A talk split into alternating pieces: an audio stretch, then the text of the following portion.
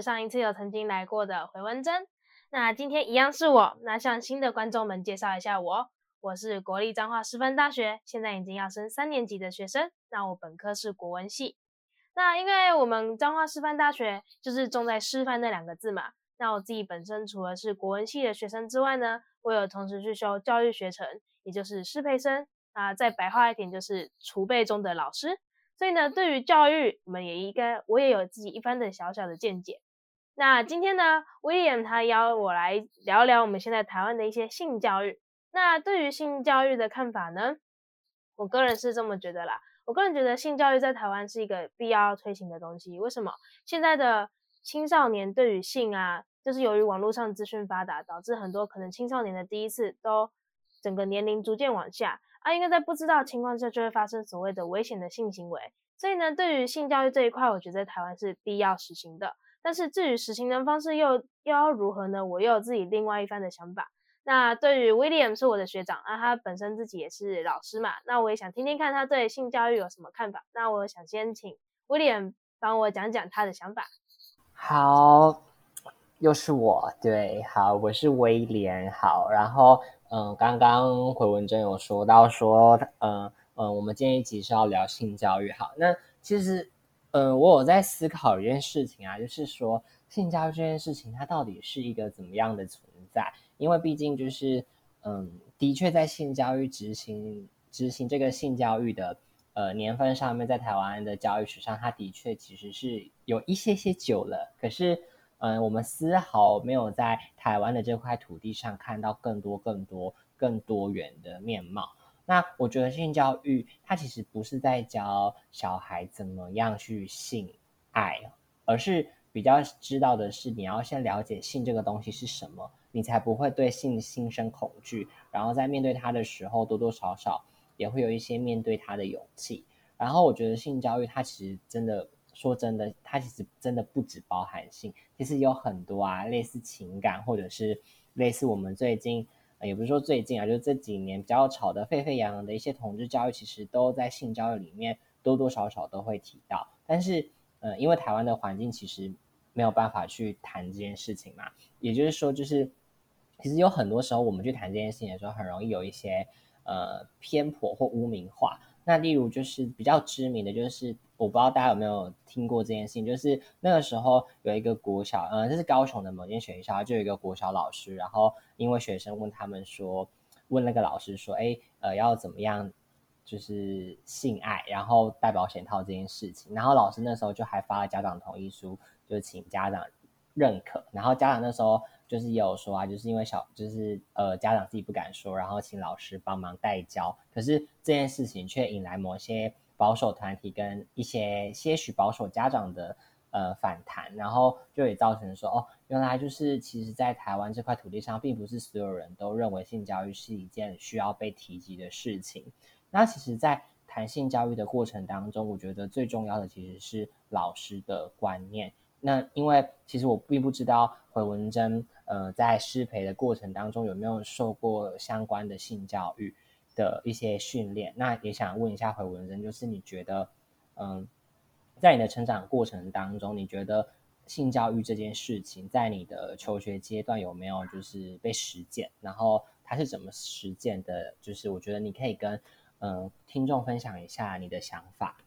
好，那我其实因为我家是一个很传统、很保守的一个家庭，那其实我是一直到上国中的正式的那种健康教育才开始认识哦，人体的构造是长哪样。以前我是真的对性一无所知。我记得印象很深刻，是我小六的时候，有一个男生提到“做爱”这两个字，那个时候我还咚咚咚跑去回去问我妈说：“哎妈，什么是做爱啊？”我妈那个时候脸色一凛，就问我说：“你是从谁口中听到这个词的？”我就跟他说那个男同学的名字，我妈就跟我说这件事情不重要，就是跟我说这个你等你长大之后再说。然后那个时候我一直都不知道做爱做爱这件事情，一直直到了国高中我才懂说哦，原来性原来那个做爱就是在于就是对于就是传宗接代的这件事情。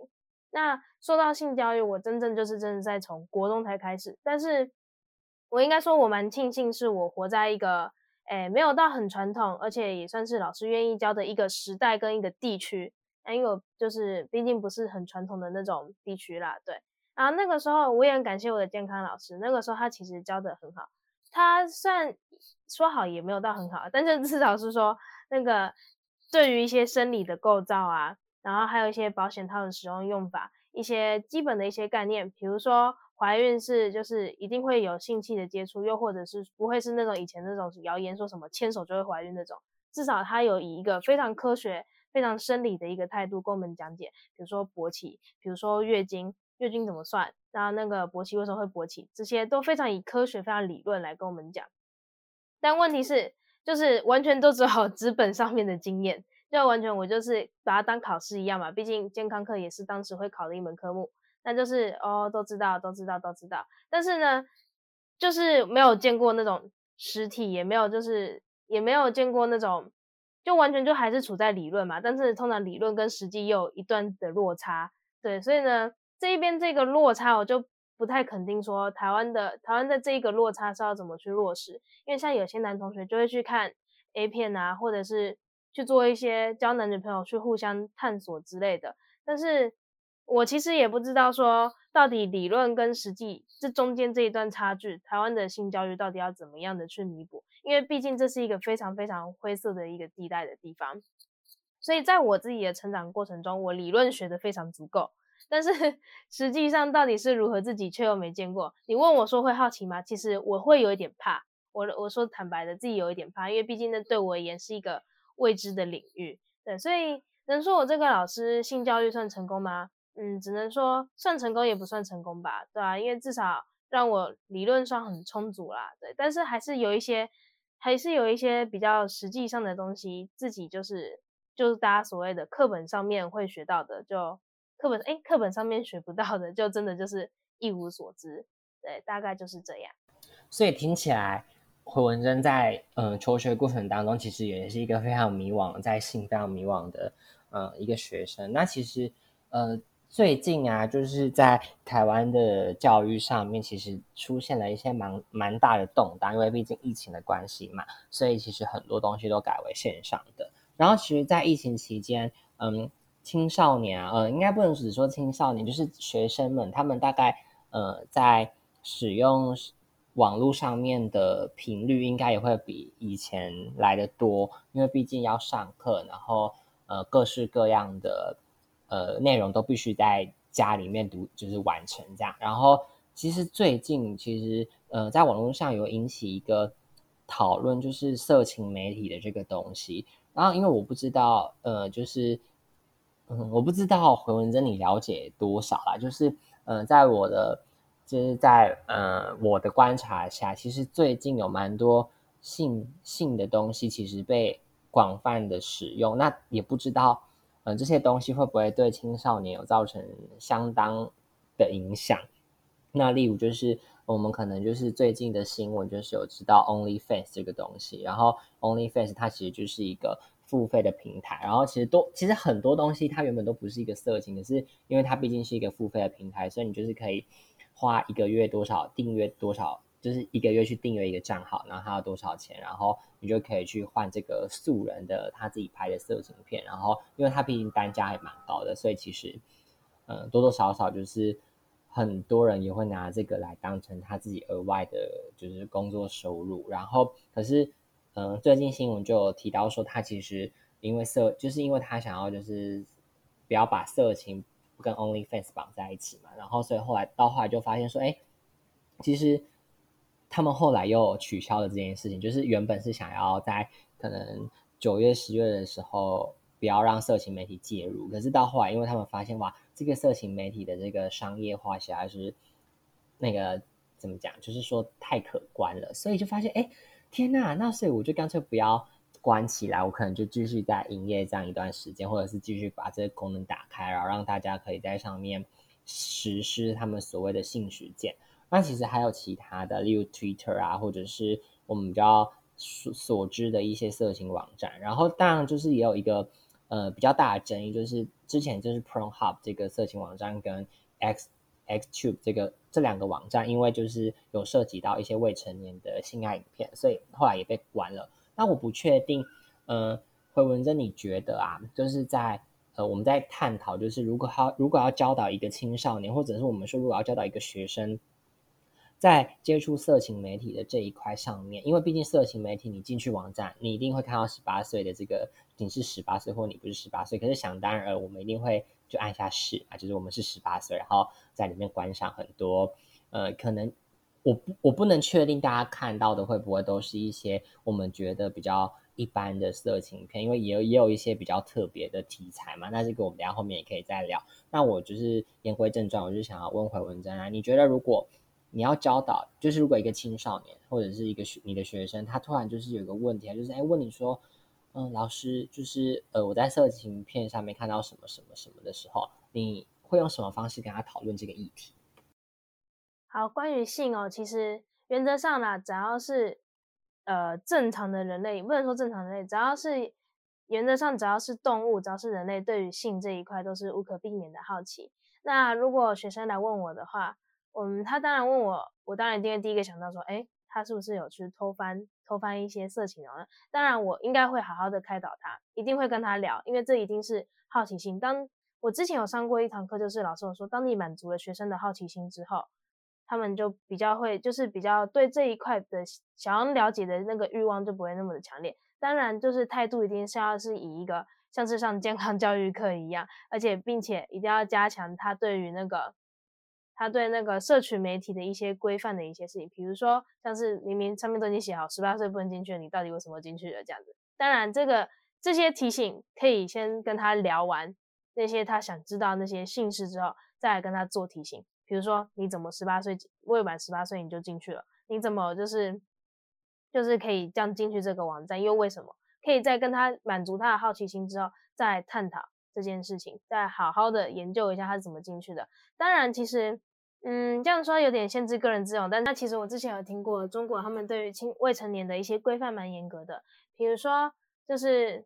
比如说就是那个他们有规定说，晚上十点之后未成年禁止上网，又或者是说。那个未成年的话，就是他们有一些有一些的那个有有一些的那些网站是进不去的。那其实我是蛮认同这一块，就是至少说可能就是每个人，就是至少大家上网会有一个网，就是会有一种类似一种保护机制，可以更加加强我们对于未成年看到一些不就是不太符合他们年龄的东西的一种保护机制。这一块我相信一现在的科技其实是做得到，而不是只是让我们点说哦。你是不是成年？你是不是未成年？这样子，因为这个点一点，其实我以前是乖宝宝，我才乖乖的点说我不是未成年。可是如果像是有些好奇心更旺盛的一些孩子，我相信一定会点进去的。所以我觉得，依照我们台湾现在的科技，应该也是有能力可以发展出这一套更可以保护青少年的一些机制。因为其实我自己的经验，小时候就是好像五六年级吧，那个是因为我以前很喜欢看小说啊，那个以前都还不知道有那种。比较言情、比较色情的那种言情小说，那那个时候第一次看到的时候，觉得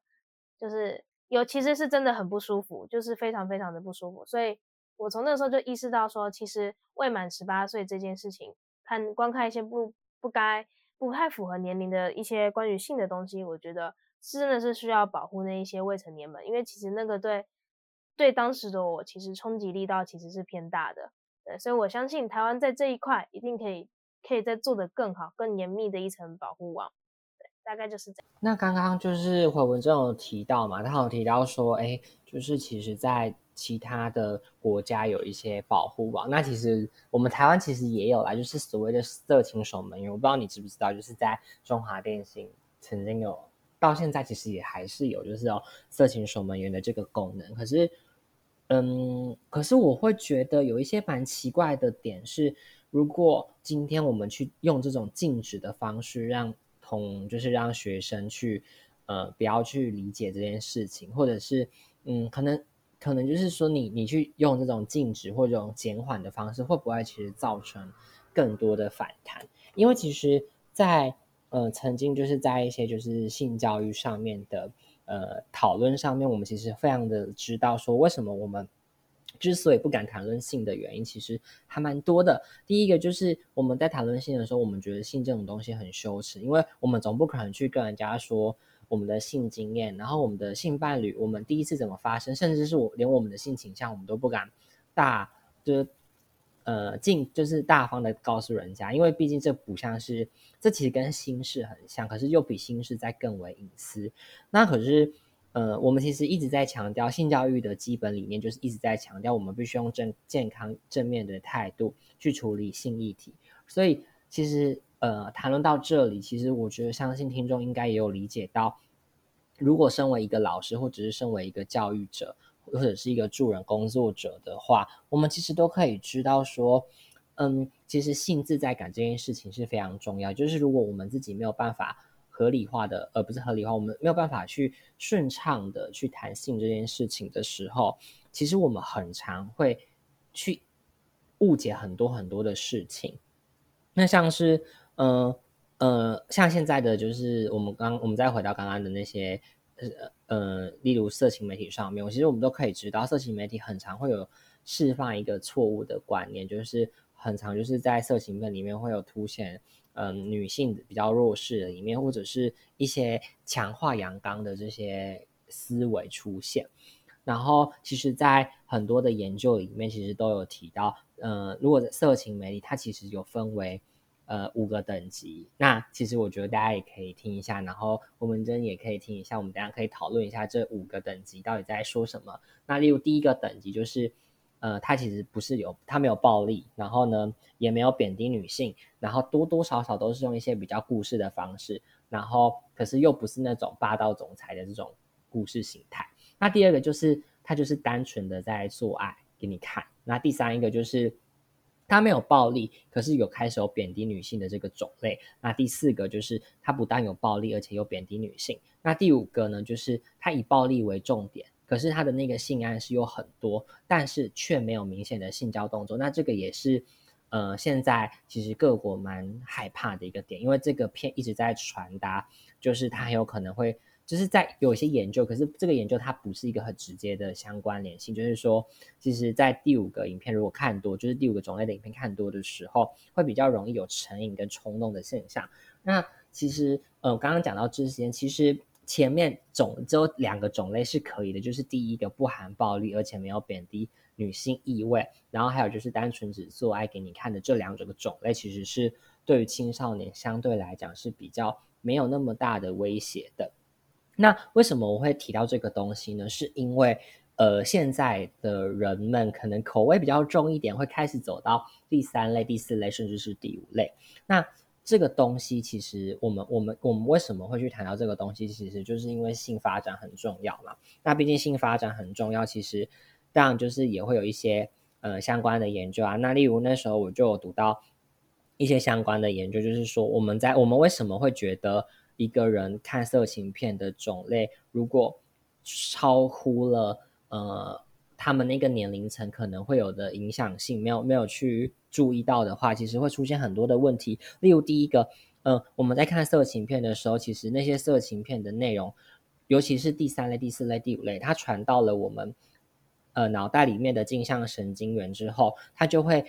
传再传送到所谓的边缘系统。那呃，我这边稍微简单讲一下边缘系统的地方，就是它还讲的就是人们最初始的欲望。那这个最初始的欲望，如果一旦被触发了，暴力行为就会出现。那所以其实很多研究都指出，如果今天色情片看的越多，性成瘾的几率也会越高。那这个时候性偏差的可能性也会被提升。那这之所以我会这样说的原因，就是因为性教育为什么如此的重要？其实就是因为在这个部分，呃，我们可能有多加的需要多加的去考量。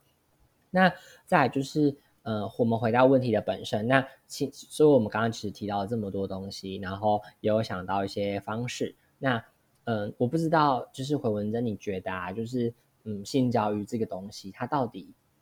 到底是对，就是在，嗯，我们的教育里面，它到底是怎么样的存在？为什么它的争议如此这么大？可是还是会有许多想要捍卫它的人。刚刚有提到那个性教育的那个分级啊，我会认为说剩下的三到五级就是所谓的真的是未成年不适合，因为真的是对看到会有点有点对对对。但是那个就是像前面我会觉得说就只是纯粹做爱那些，我会觉得说那可以有点类似像是一种就是像是一种那个诶教学影片，对，可以像是那种教学影片，就是很单纯的很纯粹的，就是讲述这件事实，没有添加过多的过多的一些。什么暴力啊，或者是 SM 等等企业，就很单纯、很单纯的一个传宗接代的，又或者是一种行为这样子。这样子的话，我觉得是可以接受的，因为这毕竟就是一个很正常的行为。那再来就是性教育这一块，我一直会认为觉得说，人人类其实也算是人类，算是哺乳类嘛，所以其实人类也算是一种动物。如果人类没有接受教育的话，原则上应该会是跟动物差不多，只是会讲话讲话的一一点会讲话的一种动物，但是。就是因为有受了教育，所以我们会相对性会比较克制自己的某一些欲望，就比如说像是性这一块，就是我们所谓克制的地方。也就是因为这样，所以呢，因为有一种克制，那就会导致大家就就会渐渐的逐渐会认为说，哎，性这一块是我们不应该谈的，我们不能谈，我们谈了就等于我们是原始人之类的。所以呢，但是问题是我们终究还是一个动物，我们就是需还是需要有这一块的发现，因为毕竟是生理上面的，所以呢。性，这就是我会认为说性教育很重要，但是问题是它的出发点要是什么？呃，就是可能早期他们的性教育会就是直接歪掉，就可能就会认为说，就认为说这是不应该的，我们就是要克制这一块欲望。可是我们现在的性教育，我会认为是说要告诉学生们什么是安全的性教育，什么是安全的一些的行为，这才是我会认为说我们现在性教育为什么要这么重要的原因。因为其实台湾未成年的怀孕的比率一。一年一年的降低，那其实如果孩子们在不知情的情况下就这样怀上孕了，其实我我第一个他们经济能力都还没有，第二个其实堕胎对女性的影响非常非常的大，第三个就是其实呃除了堕胎以外，其实就是如果太早发就是太早怀孕，对那些还没有尚未发育成熟的一些器官，无论是男生还是女生，其实都有一定程度的伤害。我觉得像这些像这些伤害，就是我们必须要告诉学生的，告诉他们说到底。你们这些为什么我们会一直认为说十八岁以后才能做爱的原因是什么？要跟他们讲说为什么要这么做，而不是一昧的禁止他们说你们不能这么做，不能这么做，但是都没有跟他们讲原因。但是其实背后有很多很多就是相关性的原因，就比如像我刚刚提到一些对身体上面的伤害，而且这些伤害原则上是永久的。对，就是无论这是保护自己还是保护他人，我都觉得说安全的安全的性这件事情是一定要告诉学生的，这也是我觉得。我个人觉得这是性教育最大的一个主旨，也是最需要让台湾学生们知道的这一件事情。对，大概就是对台湾的性教育，就期望可以就是教导学生安全的性教育这件事情。